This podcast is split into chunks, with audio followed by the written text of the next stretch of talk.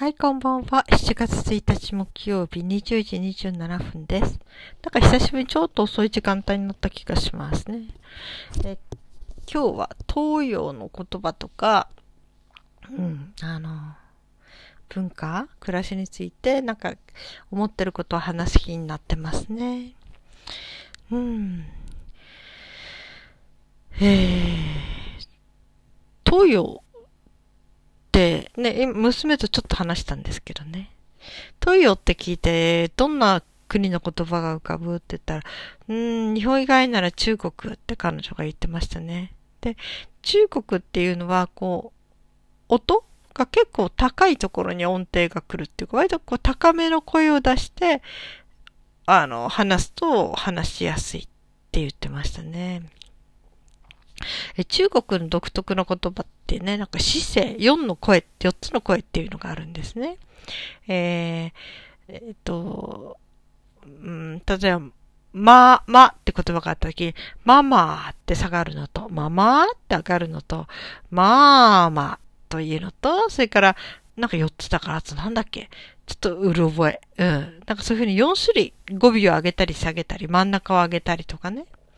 うん。そういうふうにあるんですよ。だから同じ音でも、その、えー、上げたり下げたりをちゃんと正確しない、しないと、相手の言葉が通じないっていうことがあるんですよね。うん、それは姿勢って言うんだけれども、うん、で、あの、そのせいなのかねって話もしましたね。その、音がダーンって下がってくるのよ。ダーンってこうね、えっ、ー、と、音の工程があるので、あんまりこの低いところから話し始めるとそこから下がっていけないっていうか、だから高いところのポジションを置いといた方が下がることも割としやすいしっていうね、なんかそういうことなのかね、とか二人で話しましたね。うん。中国の言葉っていうのはね、うん、言われてみるとその高いところに割と音が高くて低いのはちょっと発音しにくいじゃないかなって。言われてみれば姿勢をこう動はっきり言うにしてもこうさ、低いところからはあまり上がり下がりが言えないのかなとかね。うん、私中国語って半年だけ中国人の人に習ったかな。うん。で、あんまり馴染みはなかったんですけど、あの、ダイソー100円ショップに行って、ちょうど閉店間際にね、えー、あの、アナウンスがかかるんですよね。その時に日本語と英語と中国語で入ったんです。その時にね、中国語のね、うんと、アナウンスがすごく心地よかったんですね。なんか気持ちをすごくね、癒してくれたんですよね。うん、本当に不思議だなって思いましたね。だから中国語のあの、フレーズっていうかね、文章、音、う、あの、ナレーションって心地いいんだっていうのは、すごく初めて感じたことでしたね。よく中国語っていうのはとても綺麗な言語、音が綺麗だって言われる言語だっていうのは聞いたことはあったんですけどね。うん。面白いですよね。うんあと、あれですね。暮らしで言うと、靴を履く文化と、いや、あの、家の中に入るときに靴を脱ぐ文化と脱がない文化っていうのもありますよね。日本とか、あの、他の東洋の国で靴を脱ぐっていうのは割と高温多湿ということもあるらしいですね。割とこう、雨が多かったりして泥だらけになった靴で家の中に上がると家の中汚れてしまうとかね。それからあの、湿度が高いので蒸しやすい。靴をずっと履いてると足がもう蒸されてしまう。冬、不快になる。せめて家に入った時だけでも靴を脱ぐことで、えー、楽になるっていうのかな。そういうことを言っ、なんかさっきネットで調べたらいろいろ出てましたね。ああ、言われてみればそうなのかなって。私はもう日本以外で暮らしたことがまだないので、そのね、ベッド以外でずっと靴を履く文化っていうのはちょっと生理的に想像つかないですね。なんか衛生的に綺麗じゃないような気がしてね。うん、私は畳が好きなんですよね、すごくね。だから畳がないね、例えば部屋にえー、アパート、アパートマンションに引っ越した時は今度、あのー、本当に、ホームセンターとかで売ってる簡易の畳？うん、半畳ずつくらいこうかあの持って行ったりできるような簡単に手でね、えー、移動できるような、そういう畳をあえて用意して、うん、洋室の部屋を畳引きみたいにしたりとかね、うん、部屋の真ん中に畳コーナーをちょっと2畳分置いたりとか、そういうことで結構くつろいで楽しんでますね。夏とか涼しくていいんですよね。畳の上にゴローンと寝転がるっていうのもね。やっぱり向いてんのかもしれないですね。あの、高温多湿の国。高温？高温って言わないか。多湿の国？湿度が多い国には畳のような素材が気持ちいい肌にね。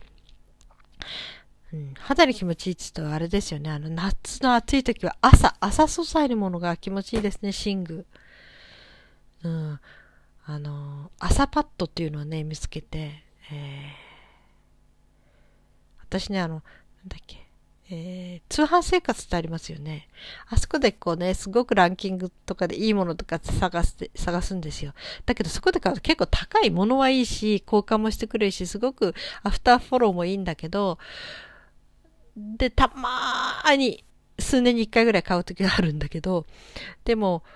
私のね、割と節約的な考え方っていうのは、そこで大体いいものを選んで見つけて、してそれに対して、こう、もっとこうメーカーの安いものとかね、ほとんど内容は変わんないんだけど、その作ってる、えー、メーカーがあまり知名度がないところのものなの、もので、価格を抑えてるとか、そういうのを探しますね。うん、で、それで多分朝パッドもそうだったんじゃないかな。すごく朝素材のね、えっ、ー、と、パッド。まあ、寝具の下に引くっていうか、ね、シーツの下に引くのかな。うん。それがその夏の寝苦しい夜にはすごく快適だっていうのを読んで、それで、えー、その朝パッドで手頃な値段のものを探しましたね。うん。やっぱりすごくやっぱり気持ちいいです。真夏の暑苦しい時も下にそのシーツ代わりに引いている。それがね、朝、朝素材であるとね、こう熱がこう、こもらないっていうか、本当に苦しくなく寝れますね。まあ夏の暑い時は朝のパッドと、あと枕が、まあ、あの、アイスの、アイスの、保冷剤の枕型みたいなね、ああいうものでしのいでますね。うん、で、今はね、朝パッドまだちょっと、えー、出してないっていうかね、今年はちょっと間違って私、あの、綿のシーツを買ったつもりだったのが、綿じゃなくて和紙だったんですよね。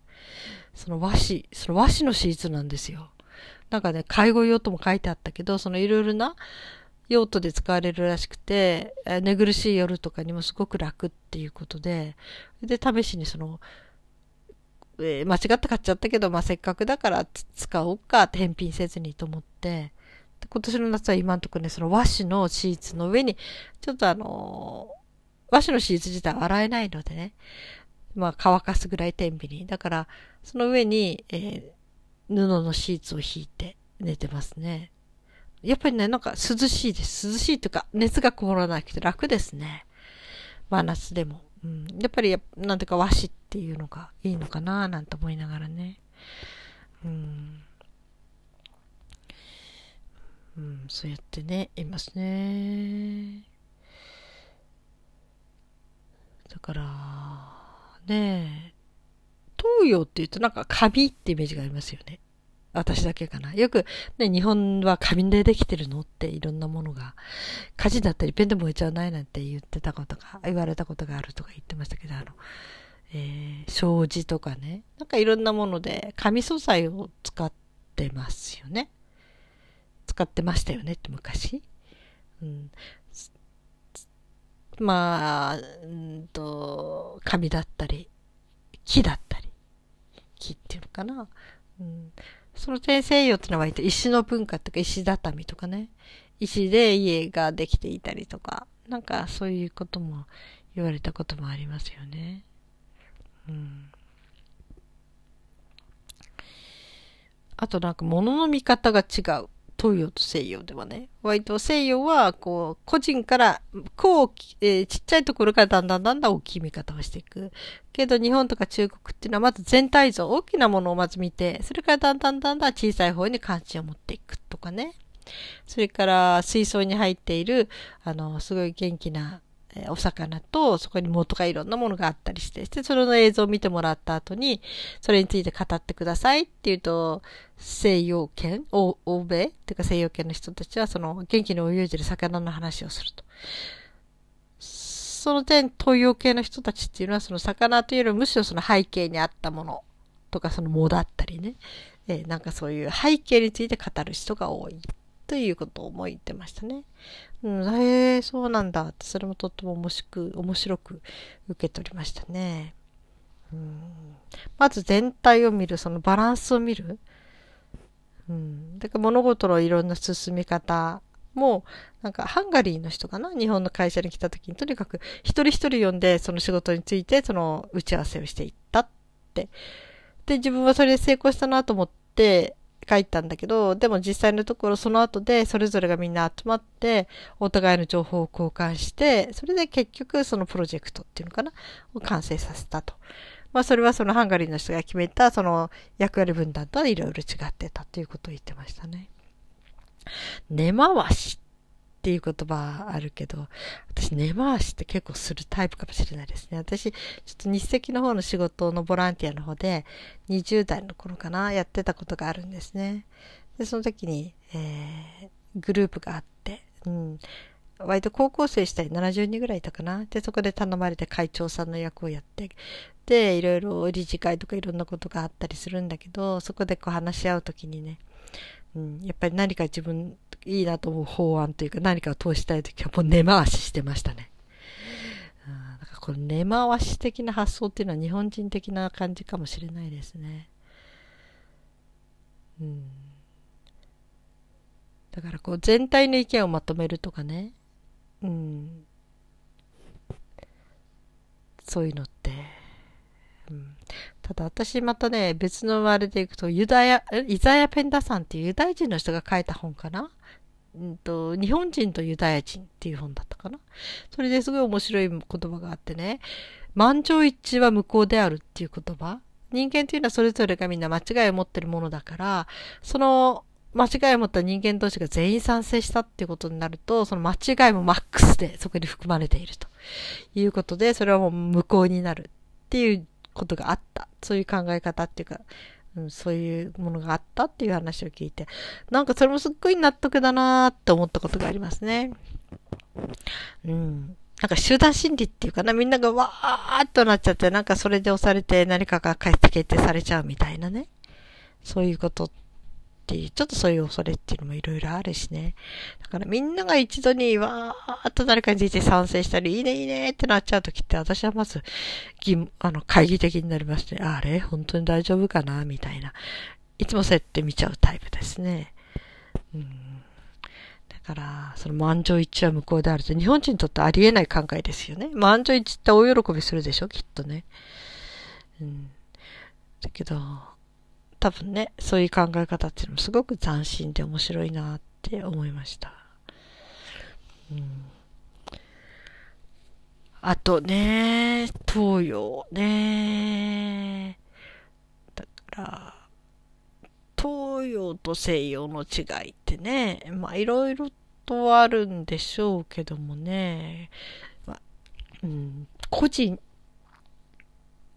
とえー、全体っていうのはやっぱりちょっとあるのかな。それと宗教観もあるでしょうね。キリスト教的な考え方の持つ国っていうのは割と個人主義っていうか、それぞれが一人一人別個のものとして、うん、あの、考える人たちが多いけど、こう、もうちょっと東洋思想になってくると全体の一部、こう大自然だっていろんな大きな流れの中の一部として自分を捉えるということがあるみたいですね。うん、そういうのがやっぱりその宗教観もそういういろんな文化に影響してくるんじゃないかなっていうのもありますよね。うん、